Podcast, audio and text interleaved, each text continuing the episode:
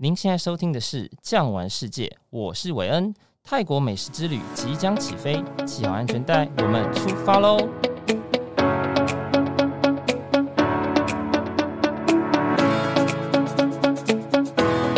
说到泰式料理，听众朋友，您会想到什么呢？是打抛猪迷人的香气，还是酥脆的月亮虾饼，亦或酸爽的清蒸柠檬鱼呢？随着疫情慢慢的降温。外出享用美食的人也变多了，而对大家都喜欢的泰国菜，您又了解多少呢？今天我们酱玩世界就要带您用耳朵听美食，聊聊台式的泰菜前世今生。欢迎我们今天的来宾，一舍国际执行副总，同时也是香茅厨的行政总主厨王胜尧王副总。副总您好。喂，你好，听众朋友，大家好，我是王胜尧，我是一舍国际香茅厨执行副总，那我也是行政主厨。副总，我想跟您请教一下，台湾人真的很喜欢吃泰式料理，不管是各大商圈都有很多很多的泰式料理，但是对于我们来说啊，真正的泰国菜，它的特色到底在什么地方？它跟其他的中南半岛国家的菜有什么不同？譬如说，我们知道。越南啊，柬埔寨啊，那真正的泰国菜跟其他的中南半岛的菜到底有什么不同呢？我先这样说哈，基本上泰国菜它比较属于中心店，我觉得它现在已经有点融合了。泰国现在发展非常的卓越，很多美食跟他们做交流，包括我们刚刚提到越南、寮国、柬埔寨这些菜，基本上跟他们都已经做了一个融合，包括缅甸。所以我们在台湾会看到，就是说云南啊、缅甸、越南菜啊，他们都是会综合在一起，甚至他们店里面就直接请的就是会有越南人、缅甸人、泰国人。所以其他的菜系是很近的，可是如果真的要细分，其实越南我觉得它是比较清淡的。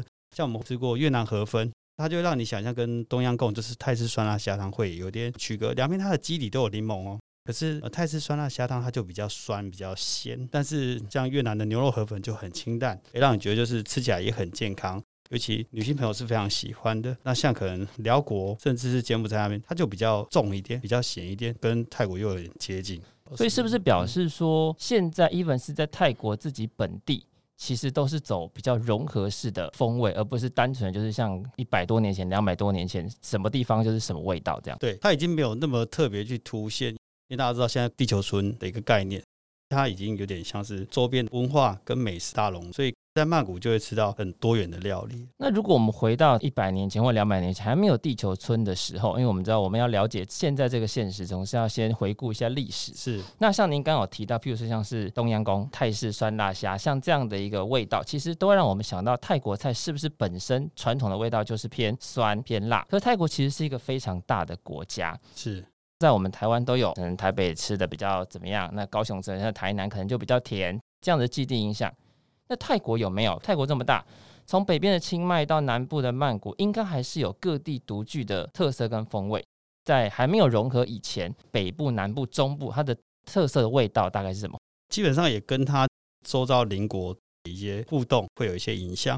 像我们刚刚提到清迈，以泰国菜来说，它就比较清爽，因为它也比较靠近缅甸那一边。那缅甸那一边的话，比较属于原形食物，就是说他们在。做调味料的时候，他们会尽量用瓜果它原本的香气跟味道，然后下去入菜。那可能到泰国中部这边就会比较偏向多一点鱼露，多一点替代的一些调味料去强化，所以还是有差。如果说真的要去区分的话，其实北部会比较清淡，泰国东北那一边它就比较靠近寮国柬埔寨，可能会有一些发酵性的食物。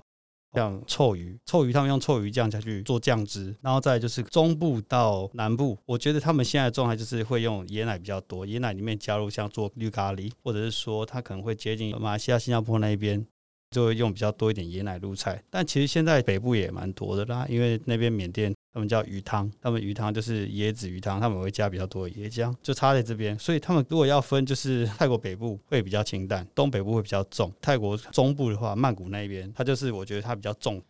所以听副总这样子说，我能不能归纳成为泰国？因为它的周围有很多像中南半岛整个国家，所以它应该不是用国家来分它的菜系，而是由它的风土民情，或者是这里长出什么样的作物跟这里的气候来去决定，所以才会像您刚刚所说的。偏越南的，可能偏柬埔寨的，其实它就是那个地区。不管是你是越南人，或者是泰国人，其实你住在那个地区，你吃的东西大概就是那样的风味，是不是这样的意思？可以这么说。然后还有他们那个地方可能做的比较地道的。像我们刚好提到台湾这块土地，它就这样两千三百万人，面积也不大，但是在台南可能有名的就是虾卷，那宜兰可能有名的就是西卤肉，对，类似这样的一个各个地域它的一些特色料理。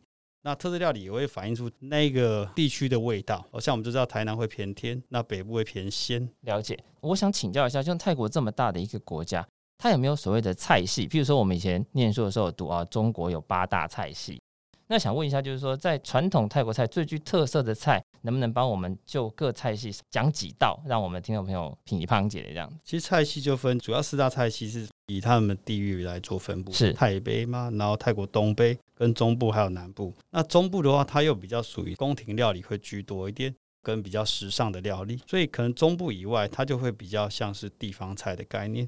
那像我们会知道，就是可能泰北的话，像我餐厅就有卖的番茄猪肉罗旺酱，我们是用一些番茄猪肉罗旺酱，对对对，用泰国的红咖喱，然后下去捣，然后跟酸汁做一个混合，跟熬制成那个酱之后去沾食蔬菜吃。那是属于比较泰北部分的菜，然后我们还有一道菜叫靠酸，它酸咖喱面。那再来就是我们餐厅有卖泰国东北的酸肠，酸肠它吃起来就是酸酸的、臭臭的，它发酵的，像臭豆腐那样的臭吗？它的臭不一样，我觉得酸肠比较像臭生的臭.它真的是闻起来就是超生，因为它是发酵的，所以它真的就是发酸。它是猪肠吗？还是鱼肠？应该说，我做这个酸肠的时候，它也是用猪肠衣下去做。那里面最主要来说，就是会加一些糯米跟这个绞肉去揉制，然后再让它发酵，这样子让它发酸，所以必须放在常温制作。所以它不是说它的酱汁本身发酵过去沾，而是你整根肠子做好之后，然后再去发酵。对，在常温大概要放三到五天，如果温度稍微室温再偏高的话，大概就是三到四天就会呃感觉到它的酸度了。我这样要掌握在它坏掉跟能吃的中间的拿捏，要非常的注意。对，因为它基本上已经达到你发酵的程度的时候，你就要去做冰藏冻藏它。那像这样的菜啊，其实。台湾的这个民众来说，接受度其实没那么高，所以吃它的时候，其实我们还是会建议它比较原始的吃法，要搭蔬菜水果一吃，哦，吃起来比较容易入口。那在东北的部分，就是可能会用臭鱼酱去做沙拉，拌青木瓜，或者是拌一些其他蔬菜。那中部的话，其实就是会做一些宫廷的料理啦，那甚至比较大家耳熟能详的是红绿咖喱。泰南部分就是会比较偏用黄姜跟椰浆汤这两种，或者是黄姜里面再加一点椰浆，但我们都会偏向像这样的一个料理，会用椰浆椰奶下去调制料理比较居多。部长，可是刚刚听您说了泰国这四大五大的菜系里面比较独具特色的菜，我怎么都没有听到台湾很有名的，像是你的月亮虾饼、鲜虾粉丝煲，甚至是泰式椒麻鸡，我刚都没听到您说，是因为在泰国没有这样的菜，还是说它本身在泰国不有名呢？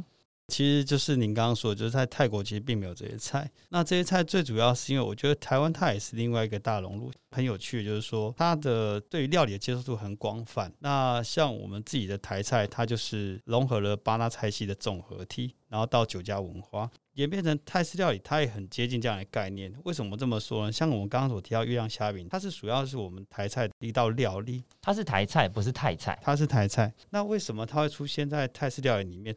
像以前的泰式餐厅，它基本上我们都有一些外籍的劳工，可能懂做料理的也只有那些人。那你不可能全部都用外籍的，沟通上其实也没那么容易，所以你一定会混杂一些台籍的员工。而且台籍你会比较用起来比较心安嘛，因为它可以沟通，而且它不像泰劳他们可能两年一年就要回去了。其实你的厨师会不稳定，所以你就一定要用到本地厨师。那用本地厨师，他原本就学台菜的，那基本上他就会把他自己东西也带进来。才会慢慢融入像月亮虾饼，然后甚至我们刚刚讲呃云南椒麻鸡，可能还会有一些粉丝煲这样的一个菜。粉丝煲它就比较像潮州菜那种概念。是，久而久之，因为这些菜啊，它在泰式餐厅当时的那些厨师，他又做的非常的出色，也就是说所谓的很美味，也很好吃。那他觉得他可能很有指标，而他以这间餐厅下去开了第一间之后，开始广泛的开了第二间、第三间。大家就会认为，像这样的餐厅，它里面就应该有必备的这些东西，所以这是一个误会。难怪我们现在每一家泰式料理全部都会出现这三样菜，但是偏偏它却不是原本的泰国菜。我为什么这样问？是因为我有朋友，他今天到泰国去玩，回来跟我说：“哎，真的，这些餐厅里面你都找不到这些菜，原来就是因为它其实是台菜，而不是泰菜。”当然，这样子也可以体现出我们台湾其实真的是一个美食天堂，因为全部都融合在一起之后，大家对于这个东西是接受度是高的。是。但是为什么一些比较原汁原味的泰国料理，反而在台湾的泰式料理比较难看到？譬如说您刚刚说那几个菜，说真的，我们常常吃泰式料理都没有听过，原因是什么？其实最主要来说是接受度的问题。我觉得料理是这样，它其实毕竟它有文化底蕴在里面。那文化它就是随着就是每个人的一个生长过程，你会去接触到的饮食文化就是一个很重要的一环哦。像我刚刚讲了草生的这个概念。我想我们应该从小就被教育到超生的敏感我们当中，也因为这样的一个概念，你就觉得像你闻到那样的味道的时候，你会抗拒它。那既然你会抗拒，你当然就不会去买它的单了。我也必须诚实说，我有卖这样的菜色哦，但是这样的菜色它其实不好推，接受度并不高，除非是老客人。那经过你再三的推荐说，哎，你应该试试不同的风味，他会试。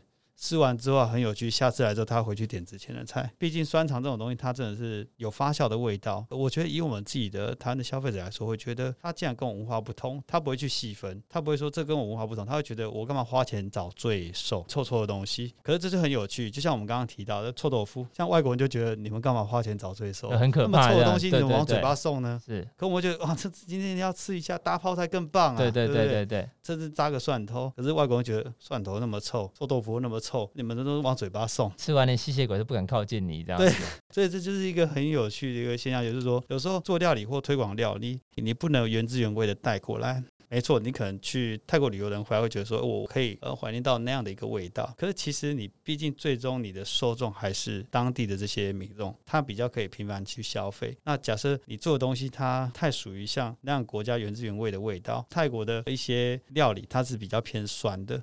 也会比较偏重的，甚至有些是重油的。可是其实我们台湾现在有饮食文化是比较从以前广东菜进来非常油，或潮菜很油，到现在连粤菜都已经变得就是少油少盐。少油少盐，你泰菜怎么可能也可以这样子？而你这样反而会被消费者去教育，他说你这样不行，你这样不对。那我想，请副总帮我举个例子，譬如说像冬阴功偏酸偏辣，真正在泰国的冬阴功跟您现在自己香茅厨在卖的冬阴功。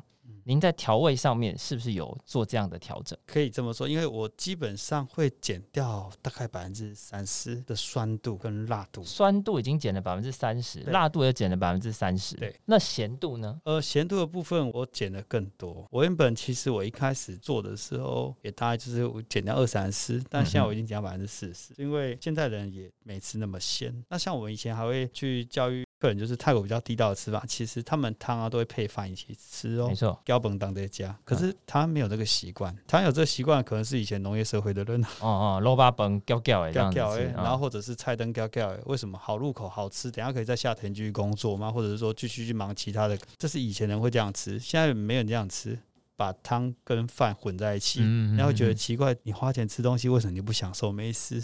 感觉它就不是一个很高雅的料理的吃法，这样子。在我餐厅里面，就算我这样很地道的去教育他们做一些很贴近那个文化该做的事情，他们也会觉得我不想要这样子。所以渐渐演变就是说，我们会有一个认知，就是其实你要推广那个国家的料理，你应该还是要尊重这个国家的文化。你要因地制宜，你要因为这边而改变，你不能说那边怎么样，然后就直接甚至去跟你的顾客说，这样你们不懂得吃，不能用这么刚硬的方式去去介绍你想要推广的料理。毕竟民以食为天之外，可能还是要以客为尊，是这样的概念。对，还是必须得这样子。除非你遇到就是目的性很强的，目的性就遇到顾客就说我一定要吃传统泰式，如果你不传统的话，等下这道菜我不付钱。我真的遇过这样，那我就真的就做的很地道给他吃，他也很满意。这也是一种挑战，也不是每一个泰式料理的师傅都能够做出顾客满意的道地料理。对，毕竟道地的料理其实接受度真的很低啦。今天呢、啊，听完了副总跟我们讲了这么多关于泰式料理的秘辛，也让我们真的可以了解说，原来食物这个东西其实真的是跟着文化走。所以，听众朋友，您听完了今天这一集之后呢，下一次到泰国餐厅去跟你朋友吃饭的时候，记得要秀一下，告诉他说，你知道吗？你喜欢吃的月亮虾饼，你喜欢吃的椒麻鸡。都不是泰国菜，我来介绍你几道真正的泰式料理。今天非常谢谢副总，也希望呢下一次有机会可以请副总来跟我们聊一聊更深入的泰式料理的文化。今天谢谢副总，谢谢，谢谢文，谢谢各位听众朋友，谢谢，拜拜，拜拜。如果您喜欢今天的内容，别忘了订阅、给五星好评，也欢迎到各大平台留言哦。感谢您的收听，我们下期见。本节目由巨匠旅游制作播出。